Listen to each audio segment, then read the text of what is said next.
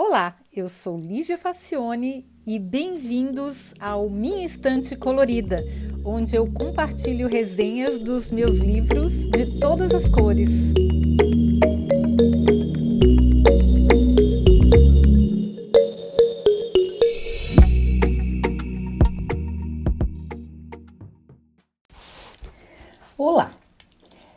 Depois do impactante Sapiens, A Brief History of Humankind, do Yuval Noah Harari, só me restou devorar Homo Deus, A Brief History of Tomorrow. Assim, a tradução livre seria Homo Deus, Uma Breve História do Futuro, que é do mesmo autor. Um é basicamente a continuação do outro. O Sapiens falava sobre como nós chegamos até aqui. O Homo Deus elucubra sobre como vamos continuar o caminho, dadas as decisões que nós tomamos até agora. Bom, o que eu mais gosto no Harari, na verdade eu sou fã mesmo dele, além, é claro, do espantoso conhecimento e erudição, é que a capacidade dele de enxergar o panorama da nossa situação é impressionante. Isso é muito difícil quando se está mergulhado nesse mar de informações.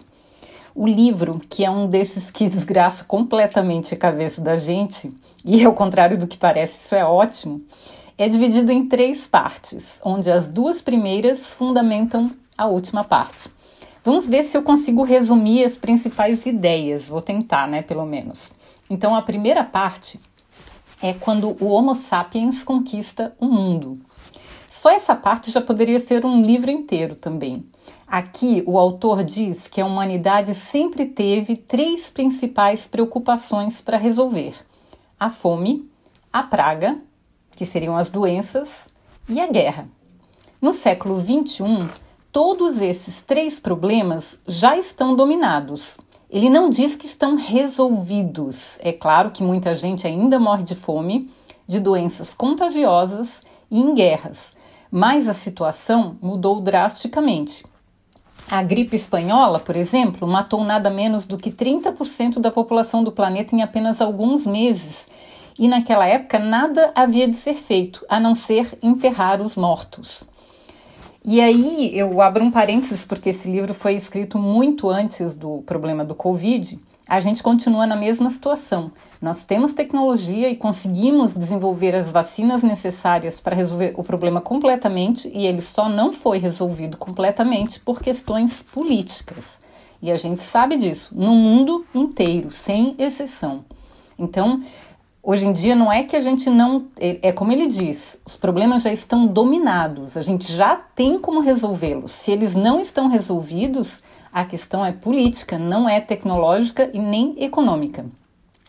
E até o século XX, a comida dependia totalmente das condições climáticas. Pensa, se chovesse, se nevasse muito.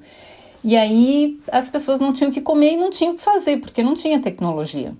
As guerras por domínio de território faziam parte do dia a dia das pessoas. Então é, era uma desgraça mesmo, né? Fome, doenças e guerra o tempo todo.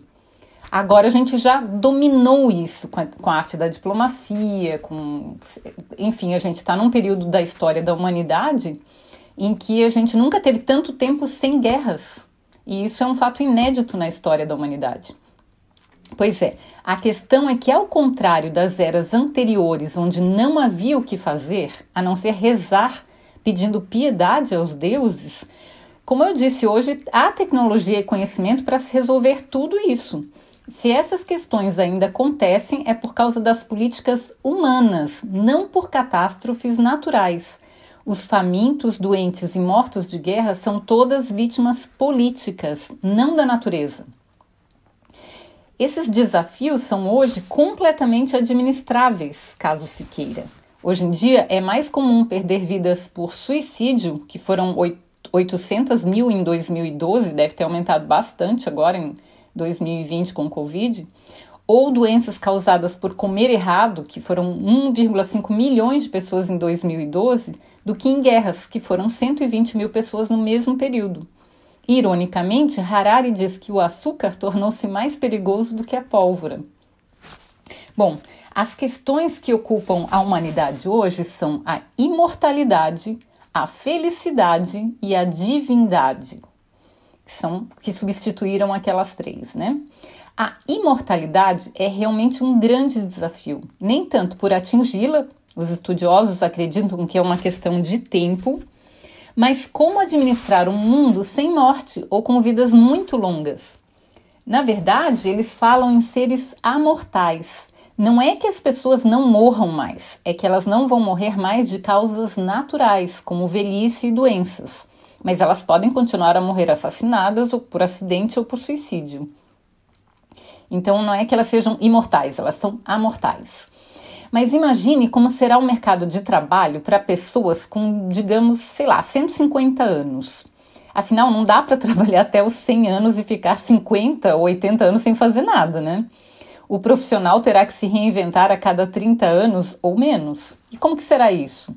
E o que será das religiões quando a morte se torna algo tão distante a ponto de não se temer mais?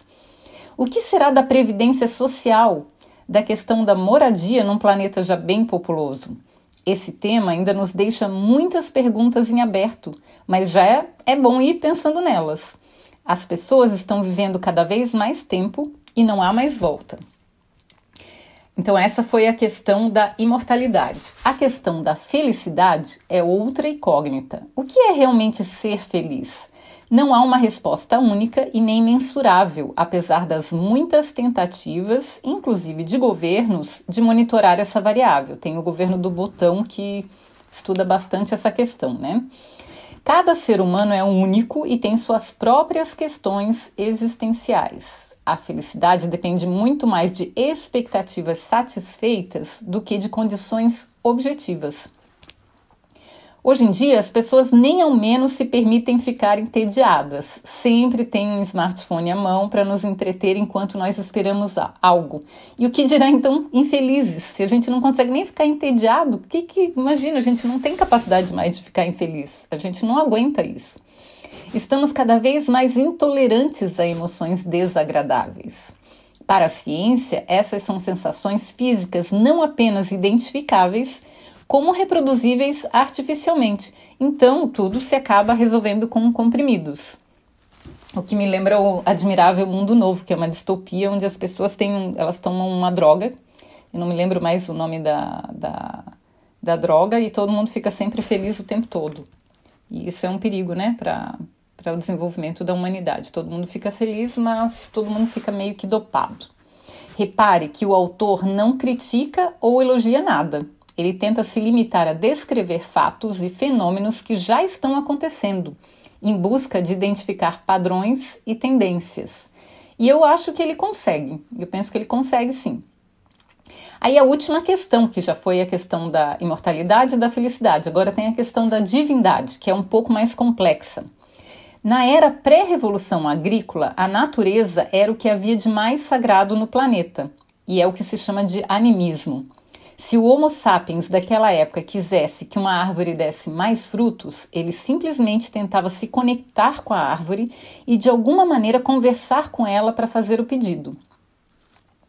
Com a revolução agrícola e o fim do animismo veio o teísmo. Um ou mais deuses eram responsáveis por tudo o que acontecia no mundo.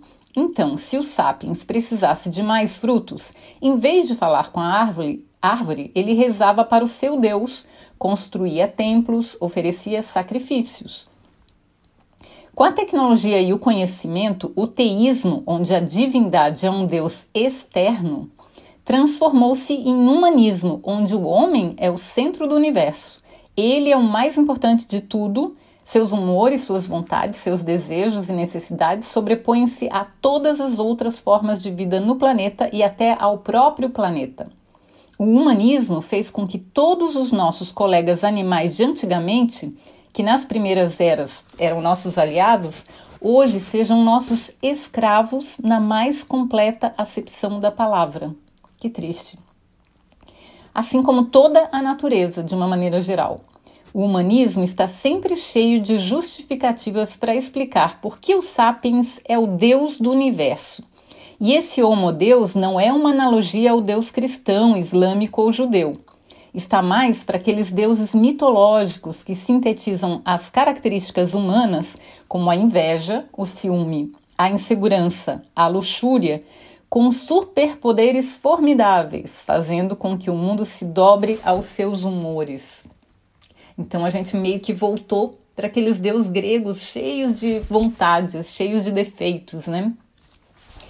Bom, então essa é a primeira parte onde ele fala dos grandes problemas do mundo e como é que o, o ser humano está encarando esses problemas.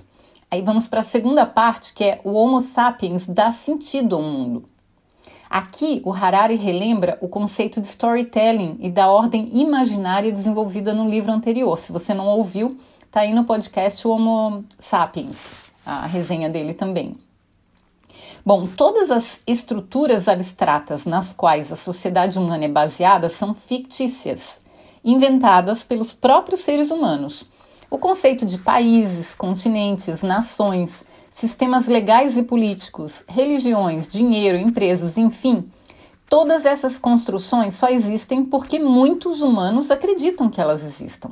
Basta que as pessoas parem de acreditar que dinheiro vale algo para que ele se torne apenas um pedaço de papel. Para dinheiro valer alguma coisa, é preciso que se acredite que ele vale alguma coisa. É uma, um consenso que as pessoas todas combinam que aquele pedaço de papel vale alguma coisa. Basta que um tribunal decrete a falência de uma empresa para que ela simplesmente deixe de existir, ou seja, as pessoas parem de acreditar que ela existe. Como Harari demonstrou, essa capacidade de criar histórias e entidades é essencial para que os humanos possam colaborar em grande número. Antes da invenção da escrita, essa colaboração era restrita a grupos de até mais ou menos 150 pessoas, que é até onde a gente consegue administrar pessoalmente os contatos. Com a criação da escrita e do dinheiro, não há limites para a quantidade de pessoas que podem colaborar juntas defendendo uma ideia. Seja essa ideia de nação, no caso de uma guerra, seja de organização coletiva, no caso de uma empresa. O autor acredita que no século XXI, com a ajuda da biotecnologia e dos algoritmos computacionais, vamos criar ficções ainda mais poderosas e religiões ainda mais totalitárias do que em todas as eras anteriores.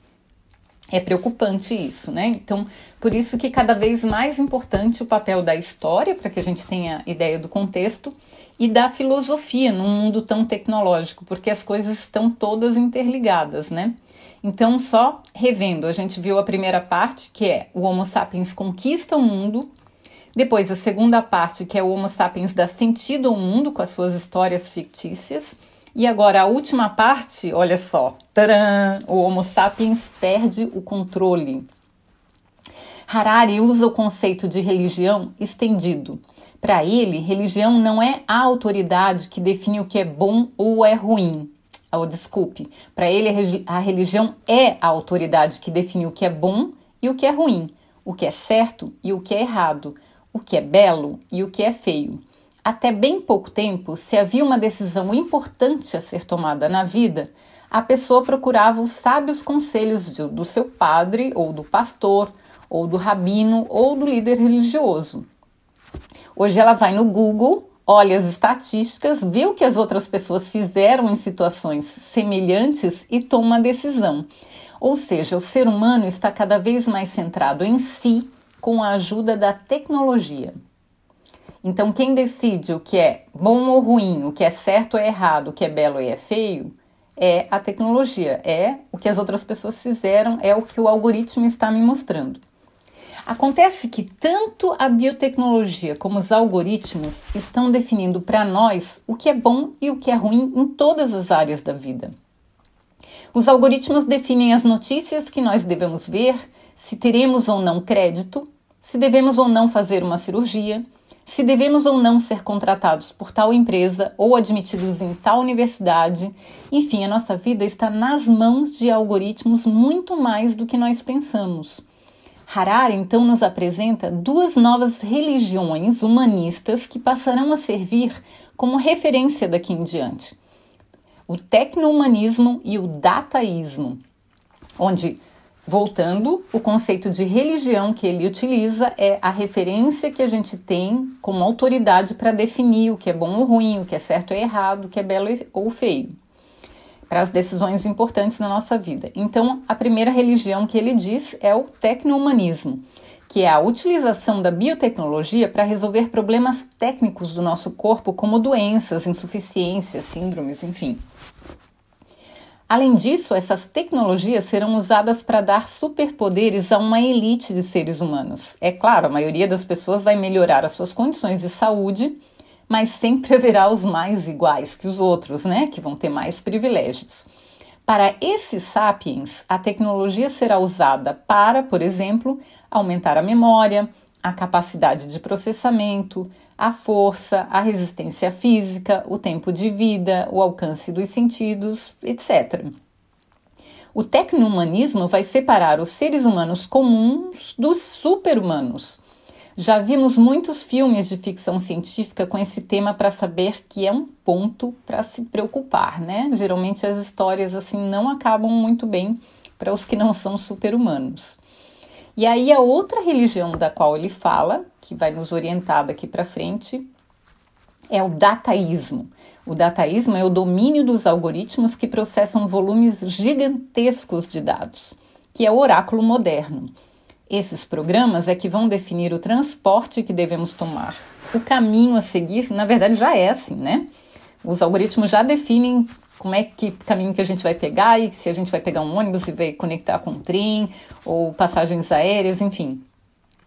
Esses programas vão diagnosticar doenças, aplicações em bolsa de valores, atividades recreativas e até pares românticos. E já tem algoritmo realmente fazendo isso. Nesse ponto, a série Black Mirror da Netflix é praticamente um catálogo de possibilidades. Eu acho essa série muito, muito boa. Ela é assustadora, mas ela é ótima, como um desdobramento dessas possibilidades, né? Bom, é claro que esse resumo é bastante pobre para um livro de 513 páginas, mas eu espero que sirva de incentivo para que ele seja lido e estudado, porque eu penso que é muito importante. Nós temos um futuro todo em aberto, mas com os primeiros passos já muito bem encaminhados. É assustador, mas também é muito fascinante. Eu descobri que o Harari tem um podcast, pelo menos no Spotify, onde ele reúne todas as entrevistas que ele deu. E uma coisa que eu gosto muito nele é que ele tem um inglês muito claro de se entender, é muito fácil. Ele não usa jargões, ele não usa gírias, ele é muito muito claro, muito didático. Então é, é, as coisas que ele fala são muito fáceis de entender. A pronúncia dele também é muito, muito clara. Então, fica aqui a dica de quem quiser é, ouvir as entrevistas dele. Tem um podcast só dedicado a juntar todas as entrevistas que ele andou dando por aí. Tem uma em especial que ele dá para o Dan Ariely, que é um outro autor que eu já tenho alguns livros aqui para resenhar dele. E o Dan Ariely é muito engraçado, eles conversam sobre o futuro e o Dan Ariely diz que ele é muito depressivo e os dois ficam rindo, é muito engraçado, eu recomendo demais.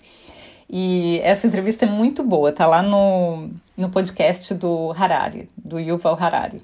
Bom, eu espero que vocês tenham gostado do Homo Deus. É, é como eu falei, é fascinante é assustador, mas também é fascinante. Mas são coisas que a gente realmente tem que pensar, não dá para fingir que elas não existem, porque elas vão impactar diretamente no nosso futuro, eu acredito, a curto prazo. A gente já está vendo essas transformações, então seria muito bom que todo mundo lesse, estudasse e meditasse e refletisse a respeito das ideias dele sobre o que ele está falando. Tá bom, gente?